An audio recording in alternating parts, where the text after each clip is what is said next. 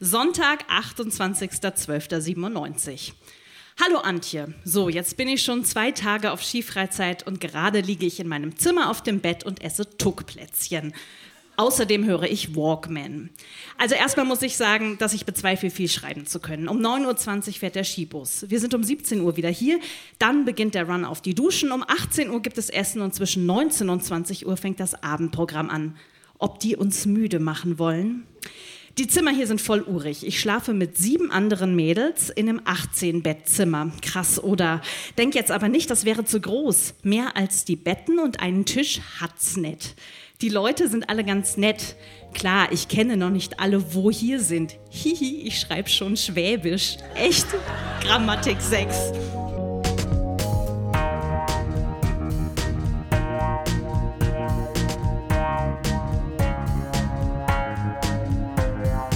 Texte von gestern. Erwachsene lesen Dinge, die sie als Kinder geschrieben haben.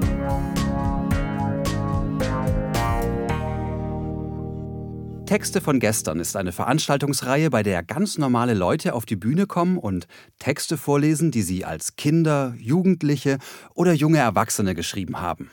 Das können Tagebücher sein, Briefe, Kurzgeschichten, Gedichte, Schulaufsätze, Wunschzettel, Fanfiction oder oder oder.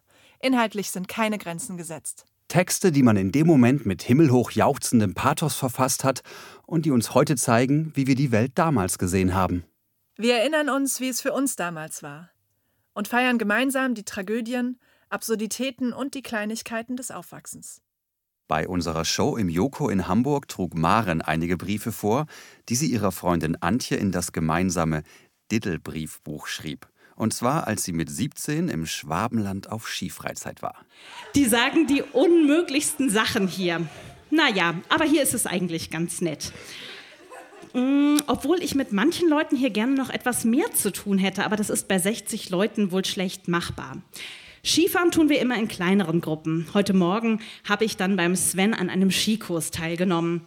Leider waren da alle besser als ich, das war etwas blöd.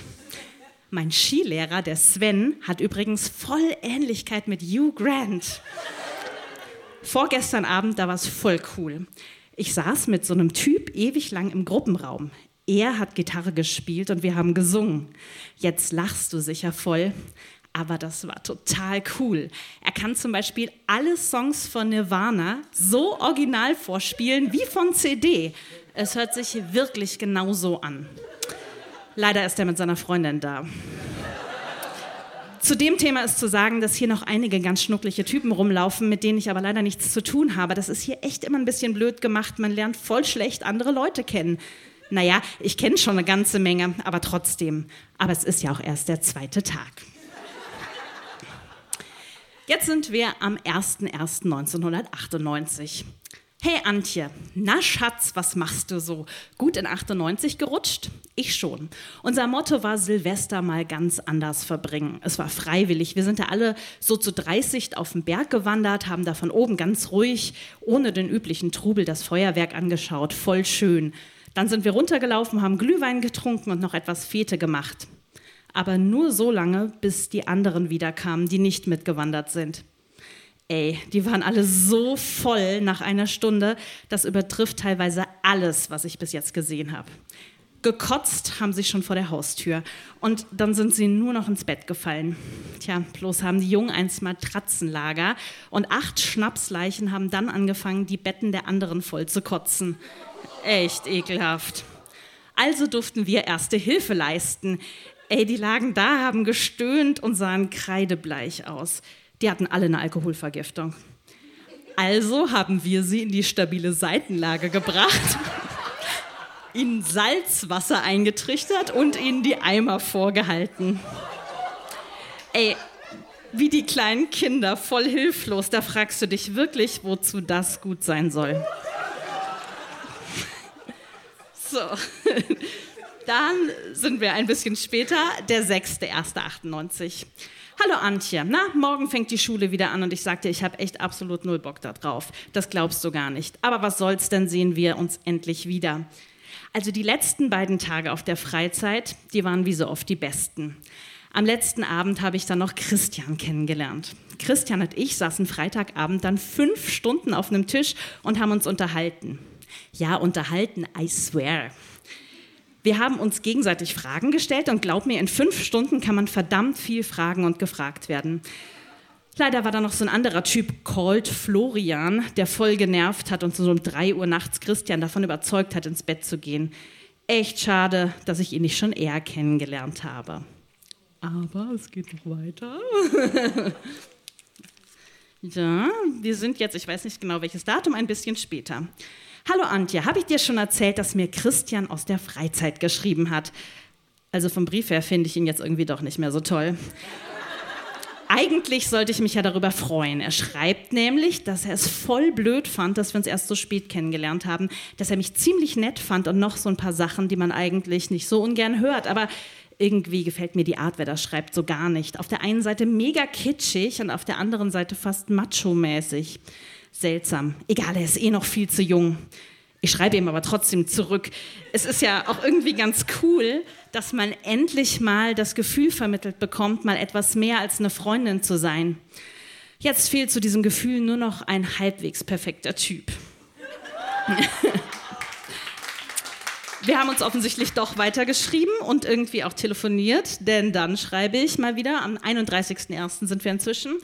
Heute hat mir Christian geschrieben, oh Mann, der schreibt mir echt immer an dem Tag zurück, an dem er meinen Brief bekommt. Ich glaube irgendwie echt, der Typ könnte sich ernsthaft in mich verknallen und ich weiß gar nicht, wie ich das finden soll. Der ist noch so jung. Ein paar Tage später, ich habe Christian zurückgeschrieben, aber seine Anspielungen einfach übergangen, habe ihm dazu meine Meinung gesagt, so ein bisschen von oben herab. Ich habe ja nichts dagegen, wenn wir uns schreiben, nett war er ja, aber ich will irgendwie nicht, dass er sich Hoffnungen macht. Er ist auch vier Tage jünger als ich.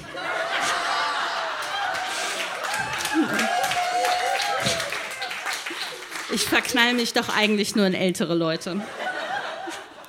So, dann äh, möchte ich euch nicht vorenthalten, wie das ausgegangen ist. Offensichtlich habe ich ihm doch so ein paar Hoffnungen gemacht, äh, denn äh, ich schreibe hier irgendwann hinterher später nochmal. Also Christian hat sich angeblich total in mich verknallt, aber ich bin mir noch total unsicher, was ich will.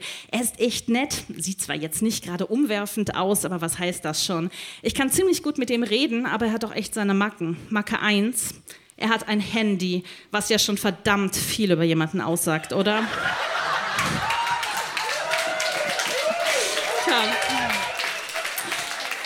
Und sowieso, er macht aus allem so eine große Show. Ich glaube, er fühlt sich irgendwie toll. Ich weiß nicht so genau, inwieweit ich damit leben kann.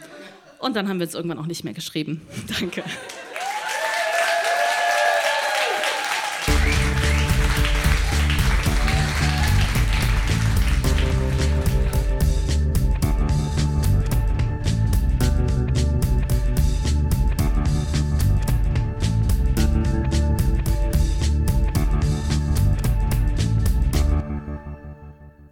Thorsten fand vor kurzem eine Kiste auf dem Dachboden mit der Aufschrift Briefe aus der Vergangenheit. Und in der Kiste fand er verschiedene Texte, Gedichte, Kurzgeschichten, die er zwischen 1984 und 86 mit Anfang 20 schrieb. Und ein paar dieser Texte hat er mit uns geteilt. Dankeschön. Ähm, der erste Text, den ich habe, das ganz kurz, ähm, der ist ein bisschen älter und ähm, der heißt Saufen. Stirb du doch und lass mir meine Flügel, die dort trunken, an dem Tresen lehnen. Während ich im Bierglas meine Kreise ziehe, berührt von dir, versuche ich zu ertrinken.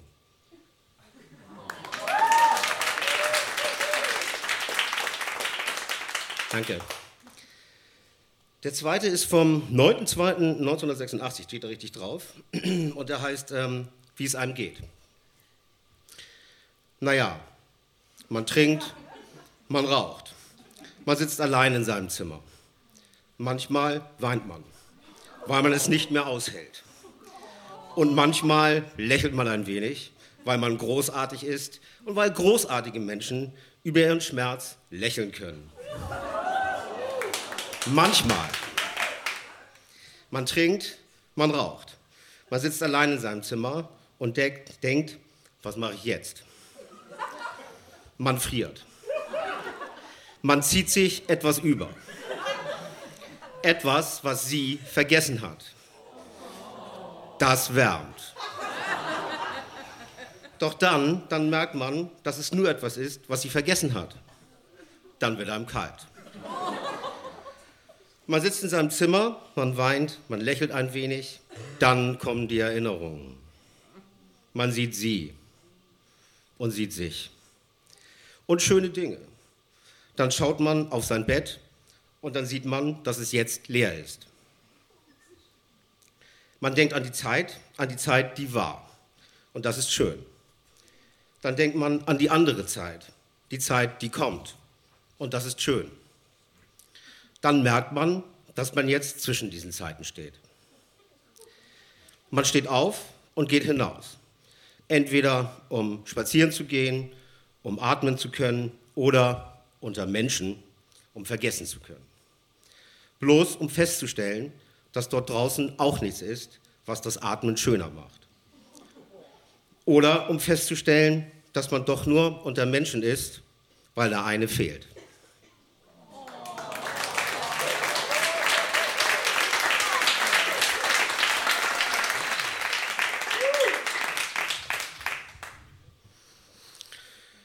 Der letzte, ähm, den ich mitgebracht habe, die Wahrheit über Karies. Keine Ahnung, wann ich den geschrieben habe. Irgendwann so äh, späte 80er. Knack. Wieder ein Zahn, der wegbricht. Wie traurig. Aber ich bin ja selbst schuld. Seit Jahren habe ich mir die Zähne nicht mehr geputzt. Es ist himmelschreiend, wie ich aus dem Mund stinke. Aber es ist unwahr, dass ich keine Frau finde, weil ich diesen penetranten Zahnfäulegeruch verströme. Vielmehr lasse ich meine Zähne verfaulen, weil, meine, eine, weil eine Frau mich verließ. Seitdem lohnt sich das Putzen für mich einfach nicht mehr. Sicher. Sicherlich bin ich seitdem sehr vereinsamt denn niemand mag sich dem Geruch, der mich umgibt, aussetzen. Aber das stört mich nicht. Es gibt niemanden, den ich vermisse. Viele können sich gar nicht vorstellen, wie ich dieses Alleinsein mit mir und meinen faulenden Zähnen aushalte. Aber ich muss sagen, dass mir mein Leben, so wie ich es jetzt führe, wesentlich besser gefällt als mein vorkariöses. Es ist so etwas wie das tatsächliche Sein. Ich glaube, der Fäulnisgeruch meiner Zähne ist irgendwie berauschend. Früher habe ich diverse Drogen genommen. Cannabis, Kokain, LSD-Präparate und was weiß ich was für Tabletten. Natürlich trank ich auch Alkohol. Aber seitdem ich es aufgegeben habe, mir die Zähne zu putzen, benötige ich das alles nicht mehr. Ich sitze einfach in meinem Dentistenstuhl, den ich von meinem Vater geerbt habe, und atme meinen eigenen Odem ein. Da ich auch das Lüften meiner Wohnung aufgegeben habe, ist der in ihr enthaltene Sauerstoff stark gesättigt mit meinen eigenen Ausdünstungen. Es ist ganz wunderbar.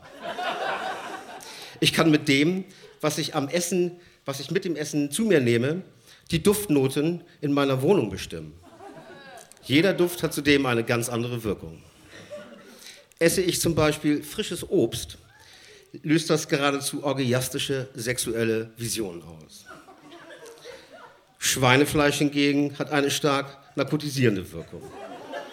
Ich verfalle, nachdem ich eine Nase meines Atems in mich aufgesogen habe, in tiefen, stundenlangen und völlig traumlosen Schlaf.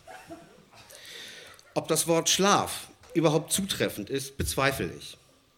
Als ich damals die Wirkung meines Atems zu entdecken begann, bezeichnete ich jenen Zustand noch als Tod. Aber da mir zu diesem Wort jeglicher Bezug, Vergleichsmoment oder gar Erfahrung fehlt, ähm, gab ich dieses Wort wieder auf. Solange ich lebe, kann ich nicht tot sein. Eine andere Art der Wahrnehmung als das reine Sein besitze ich nicht. Denn auch das Denken habe ich gelassen. Denken ist kein Teil des Seins. Man kann nicht denken, dass man ist. Man kann es sich nur einbilden. Das Nichtzähneputzen, also die Abkehr von einem Dogma, welches fast alle Menschen von ihrer Selbstfindung abhält. Diese Gemeinheit, die wir uns Zivilisierten antun, diese Abkehr befreite mich.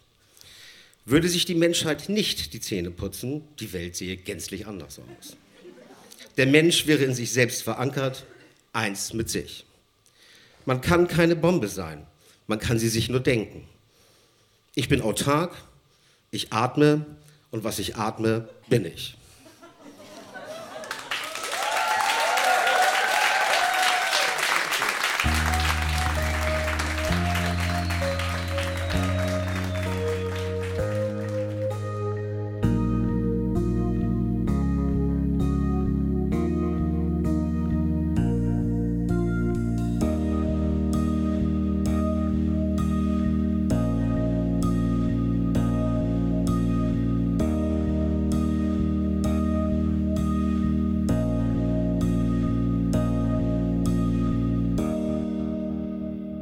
Als Birte 20 war, zog sie mit ihrem Freund nach Berchtesgaden. Und dort kam sie in Kontakt mit der bayerischen Polizei. Glücklicherweise hat Birte dieses Erlebnis ihrem Tagebuch anvertraut und bei uns auf der Bühne vorgetragen. Okay. Welch Ironie, dass ich gerade die Geschichte von Sokrates gelesen habe, noch heute Morgen vor dem Aufstehen. Wisse, dass man alle Urteile annehmen muss, gerechte wie ungerechte, da die Existenz des Menschen durch die Gesetze geregelt ist. Glaubst du nicht, dass man im Leben niemals, an welchem Grund auch immer, eine Ungerechtigkeit begehen darf? Auch nicht, wenn vorher eine Ungerechtigkeit begangen worden ist? Und doch sitze ich jetzt hier am Fenster, lasse Offspring von Feeling of Hate grölen und würde diesen ganzen scheinheiligen Bayern am liebsten abknallen.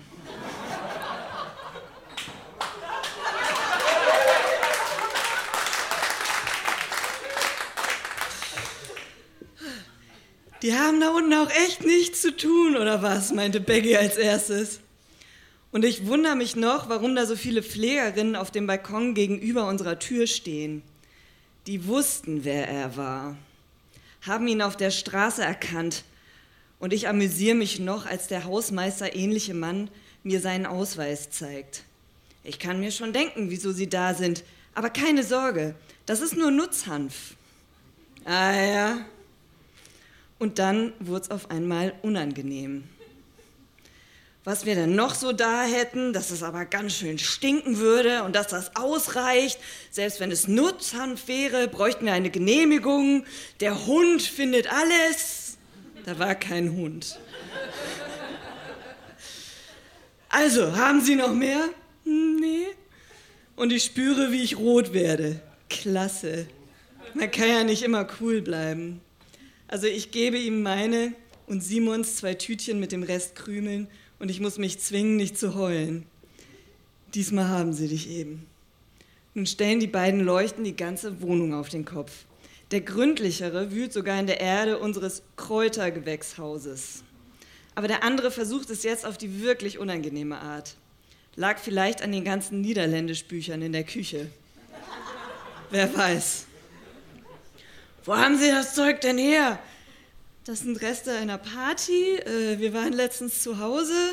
Das glaube ich Ihnen aber nicht. Von wem haben Sie das? Simon, von zu Hause. Ich kenne hier ja eh kaum Leute. Na, solche Leute kennt man dann schon. Meine Fresse. Ja, wir sind die Köpfe der weltweiten Marihuana-Verschwörung, deshalb standen die Pflanzen auch am Fenster. Naja, ich muss morgen zum Revier. Eigentlich wollten die mich gleich mitnehmen und auch mit zu meinem Vorstellungsgespräch kommen. Verbrecher wie mich kann man schließlich nicht noch, noch äh, unbeaufsichtigt lassen. Nach der Hausdurchsuchung gaben sie mir dann doch einen Termin. Simon muss übermorgen, weil die nur donnerstags Frühschicht haben. Der Hass kam erst danach, auch ausgelöst durch die Heimleitung, die zwischendurch hier reingeplatzt kam und irgendwas von Unwissenheit und Kirche faselte. Und das alles auf nüchternen Magen. Beim anschließenden Frühstück haben wir beide geweint. Aber dann ist Simon, mein Held, vor der Arbeit losgegangen und hat ein paar Leute gestellt. Zum Glück lieben sie Simon und haben sich nur über die bayerische Polizei und Leute, die petzen, aufgeregt. Jetzt finde erst einmal raus, wer dich angeschmiert hat. Das kann ich auf den Tod nicht leiden. Ich habe letztens gerade jemanden deswegen entlassen. Die Sorge um seinen Job kann ich also ablegen. Ich bin ganz ruhig, Sokrates. Ich fahre jetzt erstmal alleine zum Vorstellungsgespräch.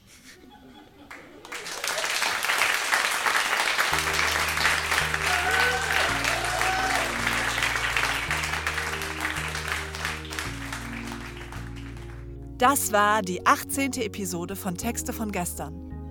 Die nächste Episode mit Highlights aus unserer Bremen-Show kommt in zwei Wochen. Unsere nächsten Live-Termine und alle Infos zu unseren Veranstaltungen findet ihr auf unserer Facebook-Seite oder auf textevongestern.de. Wir freuen uns, wenn ihr die Seite liked, aber vor allem auch über euer Feedback. Bewertet den Podcast in der App eures Vertrauens, schreibt uns Mails oder Nachrichten und erzählt euren Freunden von uns. Ermöglicht wird dieser Podcast von der Lauscher Lounge. Die Lauscher Lounge ist ein Hörspielverlag, ein Veranstalter von Live-Hörspielen und Lesungen und ein Podcast-Label. Auf lauscherlounge.de findet ihr alle Infos zu den anderen Veranstaltungsformaten und Podcast-Kanälen. Für alle Fans von Hörspielen, Hörbüchern und vor allem auch von den drei Fragezeichen gibt es da einiges zu entdecken. In den Podcast-Kanälen Lauscher Lounge Hörbuch und Lauscher Lounge Hörspiel könnt ihr kostenlos und ungekürzt ganze Lesungen und Hörspiele anhören. Und in dem Talkformat Hörgestalten werden Größen der Synchron- und Hörspielszene interviewt und geben einen persönlichen Einblick in ihr Leben. Und zuletzt noch die Credits. Produziert wurde dieser Podcast von Lauscher Lounge Podcasts im Hörspielstudio Kreuzberg. Die technische Umsetzung liegt in den fähigen Händen von Silas Rissmann. Die Musik ist von Tillmann Erhorn und das Artwork von Laura Trump vom Studio Schönlaut. Für die Veranstaltung und die Kommunikation sind Nora Bozenhardt, Hanna Nickel und Annabel Rühlemann verantwortlich. Die Moderatoren sind Marco Ammer Und Johanna Steiner. Wir danken unserem traumhaften Publikum und allen, die sich mit ihrem Text von gestern auf unsere Bühne getraut haben. Na dann, bis zum nächsten Mal.